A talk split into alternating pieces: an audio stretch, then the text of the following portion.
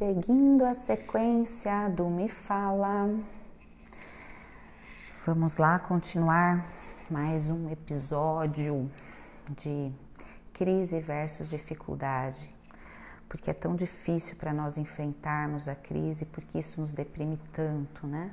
Faz com que é, nós tenhamos uma visão muito pessimista da vida e onde também uma grande parte da, das pessoas ficam assim desacreditadas do ser humano em si, da vida e acabam até se tornando agressivas, né, fazendo militâncias extremamente violentas é, por conta dessa indignação que, sim, é, compreendo, mas o homem não pode se deixar levar por esse instinto de tentar resolver é, com a violência, né?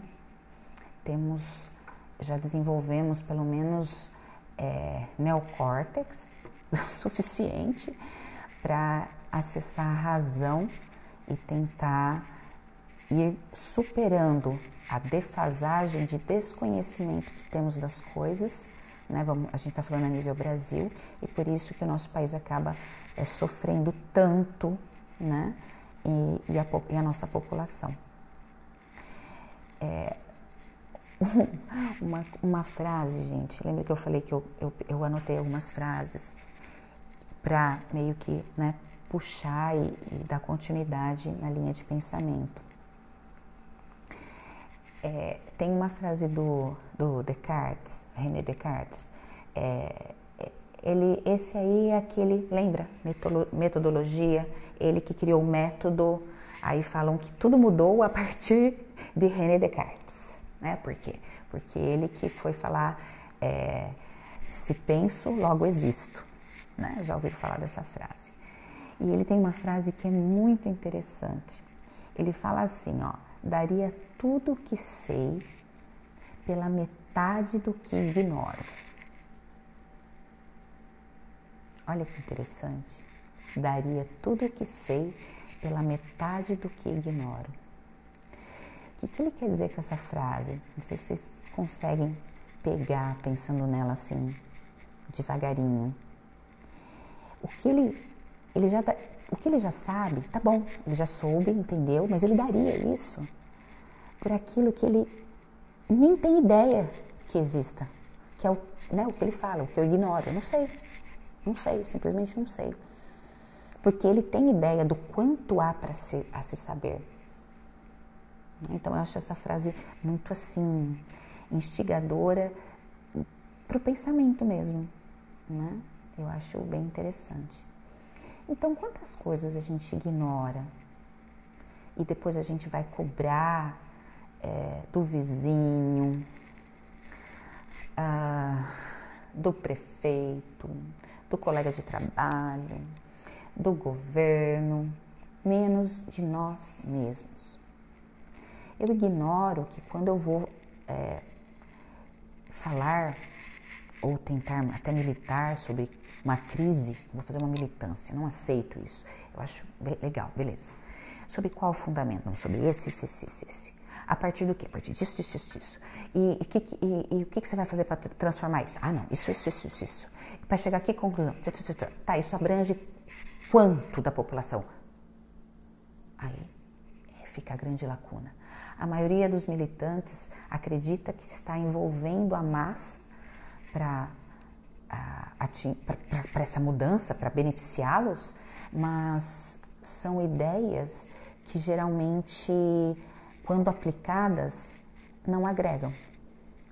Elas nem sequer são aplicadas. Então a gente pega, a gente teve um presidente aí no passado que teve muito, muita influência, né? Não preciso citar nomes, e vinha com essa coisa da massa, né? Vamos mais, mais alimento, mais legal. E a gente acreditou, mas podia ter sido melhor, podia ter sido de verdade.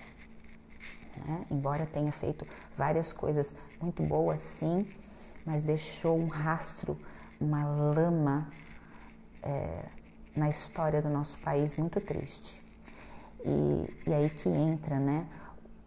Como a pessoa que vai militar, que vai é, entrar numa causa ou simplesmente que vai reivindicar um direito, quanto ela está fazendo da, da parte dela, né?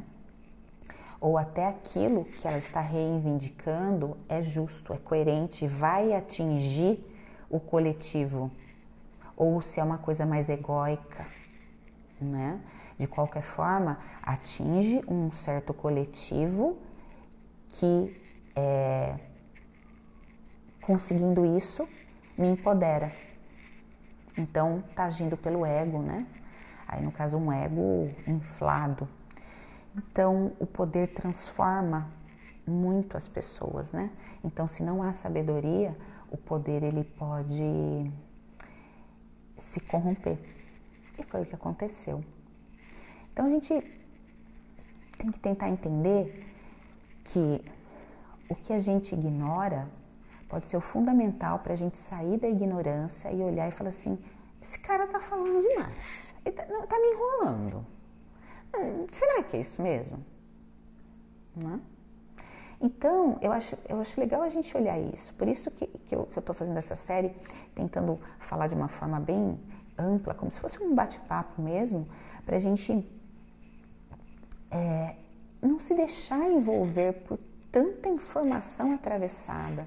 Quando a gente lê alguma coisa, vem em alguma mídia, a gente procurar saber, porque aquilo vai impactar o nosso emocional. Como psicanalista, eu vejo quantas pessoas estão transtornadas, né? Trabalhadores, empresários, né? É, pessoas que, que, que, que, eu atendo falando assim, nossa, a gente teve que demitir tantas pessoas. Eu fico imaginando como essas, essas pessoas vão sobreviver sabe, a preocupação, né, da, da, daquele, daquele empresário de ter que fazer essa demissão em massa. Então, não é assim, não é todo empresário que é o vilão, né? É um, foi um momento que todo mundo pensou é, do tipo, nossa, e agora? Então, é, é denso isso, né? Então, a gente tem que ver o, o que, que a gente fala, o que, que a gente é, entende por ética, por moral, né? Quem vai falar com muita propriedade sobre ética e moral, né? O professor Clóvis de Barros, que eu admiro muitíssimo. É, eu não vou nem entrar nesse mérito de filosofar sobre para não estragar a ética e a moral dentro da filosofia, do qual ele discorre é, tão, tão bem. Mas é importante a gente entender que o que a gente ignora e ou ignora, no caso de Descartes, o que, que acontece? Ele falava daquilo que ele ainda não conhecia, então ele queria saber mais. Mas eu vou mudar um pouquinho. E o que eu ignoro de propósito? Porque ai, não é problema meu. Isso não é problema meu. Ai, tô nem aí ou não quero saber, ou não vou olhar porque senão eu vou, eu, eu vou isso não, não vai me deixar dormir. E eu não quero ficar com essa sensação que tem alguém sofrendo desse jeito. Eu entendo, machuca mesmo, a gente não quer ver. A gente nem precisa ver, mas a gente não precisa ignorar. A gente tenta ajudar da melhor forma possível dentro da nossa própria cidade, né? Porque aí eu tenho uma frase que eu lembro de, eu lembro, essa eu lembro de cabeça, essa eu não anotei, que é do Aristóteles. Ele fala assim: o nosso caráter é o resultado da nossa conduta. Olha que legal. Então, como eu ajo é que vai, é que determina realmente o meu caráter, não é o que eu falo.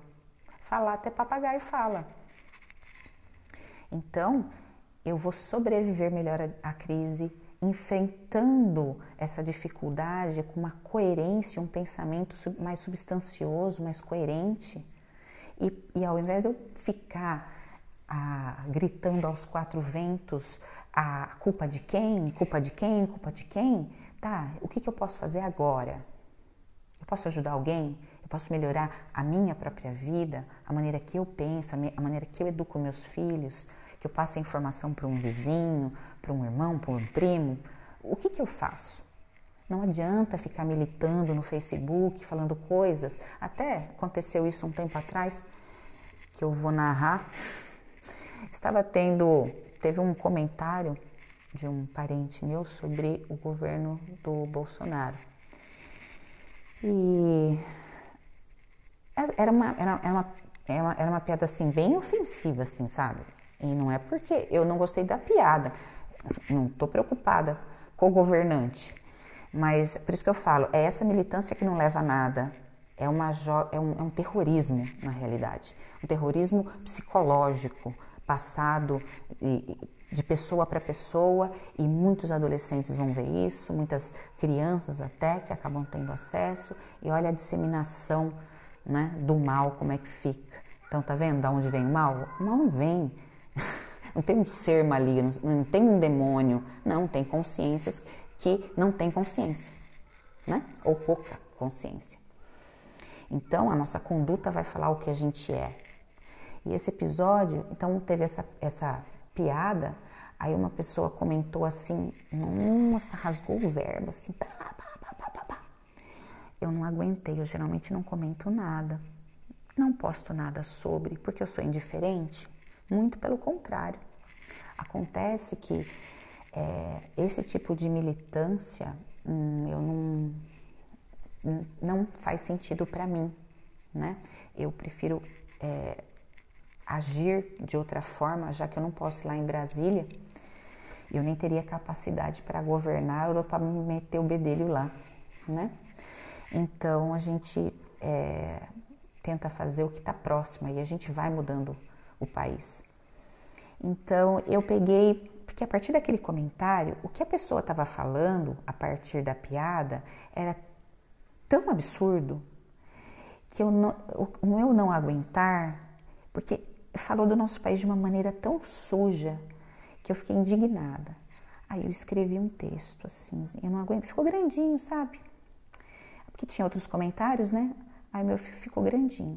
Ali eu comecei a discorrer desde a chegada de Dom João no Brasil. O que aconteceu, o que, que ele fez, se as pessoas sabiam disso, daquilo, disso, daquilo, disso, daquilo, disso, daquilo, disso, daquilo. Fui citando, citando, citando. Aí eu complementei. A metade das pessoas que comentam não conhece a história nem do seu próprio país. Como é que vai falar sobre qualquer coisa que nem entende o seu país? Não teve mais nenhum comentário. E ninguém curtiu. Eu, nossa, ninguém curtiu o meu texto. Mas ficou ali. O meu primo até curtiu. Porque, sim, para não ficar tão chato, né?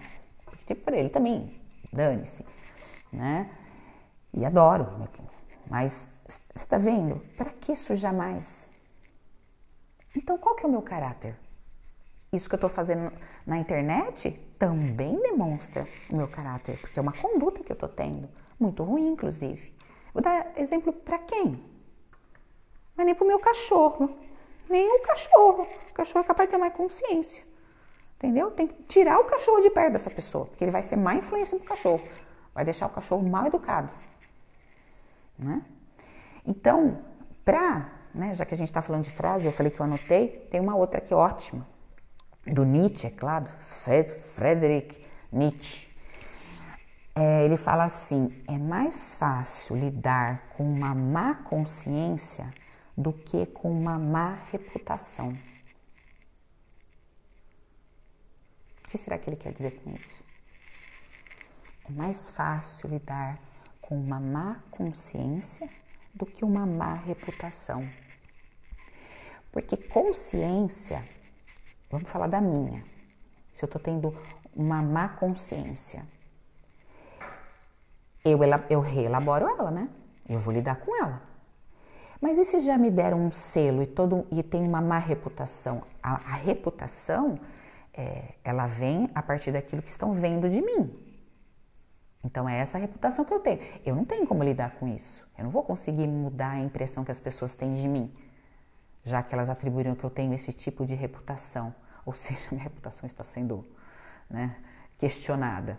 Mas a minha consciência por pior que ela seja, ou de, sei lá, pensamentos distorcidos, eu tenho como reelaborar e, e, e lidar com ela, e, ou até engoli-la do jeito que ela é. Então, tá vendo como uma coisinha vai puxando a outra.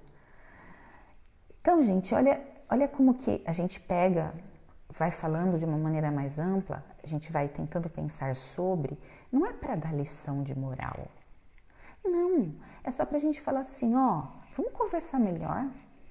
Tá errado, não tá certo. Não adianta você ter preguiça de ler.